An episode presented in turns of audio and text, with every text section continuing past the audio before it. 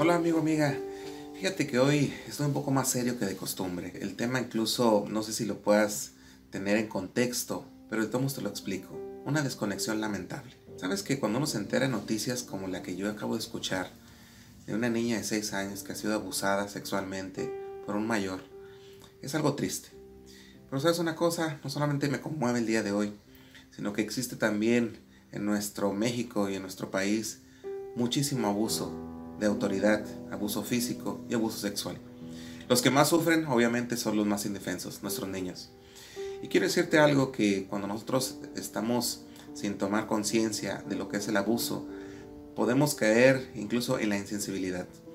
Personas que hoy en día dicen, bueno, pues es un niño más en la estadística, es un momento en donde pues hay que salir adelante, pero supieras cuánto de vida es lo que un niño sufre en cuestión de su momento de calidad. Estamos hablando de 20 años que va a estar sufriendo al menos por ese abuso. Sabes que también en las entrevistas que se han hecho a los abusadores sexuales infantes, eh, algunos han dicho lo siguiente y quisiera yo decírtelo literalmente como lo han dicho. Por ejemplo, se le preguntó a un abusador, ¿cómo escoges a la familia? Y él tuvo esta contestación. Son familias vulnerables, Familias donde no hay unión ni comunicación entre padres e hijos. Son familias de padres solteros u hogares disfuncionales. Son familias en donde los padres pasan mucho tiempo trabajando. Y son familias incluso que son multiproblemáticas. Eso lo dicen los que se dedican a hacer este tipo de fechorías. Yo no sé si te alarme, pero yo como papá que tengo tres menores, a mí en lo particular no me salva el ser un experto en las relaciones familiares. Lo que te va a salvar es estar en sintonía con tus hijos, en conocerlos e incluso en saber cómo salvaguardar. ¿Qué es eficaz?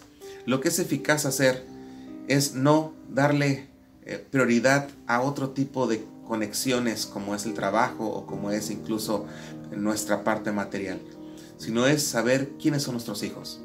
Cuando hablamos de prevención, hay que saber que no es eficaz el creer que el menor se tiene que defender por sí solo no es eficaz el creer menos en ellos que incluso en lo que ya nos están diciendo. ¿Sabes que entre el 2 y el 4% de los menores que dicen que pasaron por un abuso son mentirosos? 2, 4%. O sea que el otro noventa y tantos por ciento está diciendo la verdad.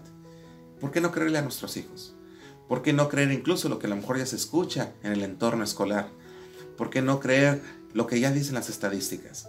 Creo que es hora de tomar seriedad en el asunto. ¿Qué es eficaz? Que platiques al menos sobre los cuidados, sobre sus partes íntimas y el cuidado que deben tener cada uno de ellos.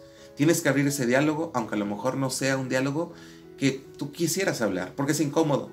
Es incómodo hablar sobre incluso de otros niños, pero ¿sabes qué es más incómodo? Cuando tu niño o tu niña está cerca de alguien que está pasando por ello. Los niños incluso dejan de dormir por lo, no lo que les pasó a ellos, porque qué bueno que no les pasó a ellos. Pero el hecho de que le pasó a uno de sus compañeros y que ellos se enteran y que nadie está haciendo nada, es súper perjudicial. De hecho, hemos encontrado entornos a través de la terapia que muchas veces ya se encontró esto en más de dos o tres niños en un entorno escolar. Pregunto yo, ¿qué haremos? Nuestro México hoy sufre por ello. Y sobre todo, nuestro país hoy sabe que estamos en un problema a nivel nacional en cuestión de prevención del abuso sexual y está haciendo algo al respecto. Pero nuestros hogares, ¿qué están haciendo? Si tú tienes a alguien en el cual se requiere ayuda, creo yo que es momento de tomar las cosas serias. Y sobre todo, incluso ir a las instancias indicadas, levantar lo que es una denuncia o un aspecto legal. La prevención creo que es lo más importante. Cuando tú conoces a tus hijos, cuando tú sabes de ellos y cuando tú informas a ellos sobre la forma de cuidados, creo que es indispensable. Mi recomendación es informarte, y sobre todo al informarte, poder ser un canal de información, sana información a tus hijos para poder prevenir. Muchos de estos abusadores incluso están dentro de nuestras familias. Muchos de estos abusadores están en los entornos que menos creemos o que creemos que son los más privilegiados. Y no te asustes. Lo único que quiero decir es que es preferible estar del lado de la alarma que estar en la comodidad o el confort de que aquí nunca va a pasar nada. Mi motivación es que estemos con los ojos bien abiertos y que sobre todo no nos lamentamos por hacer un uso de la prevención, porque malo sería no hacer nada. Mi nombre es Denny Perales, Reconectando Familias.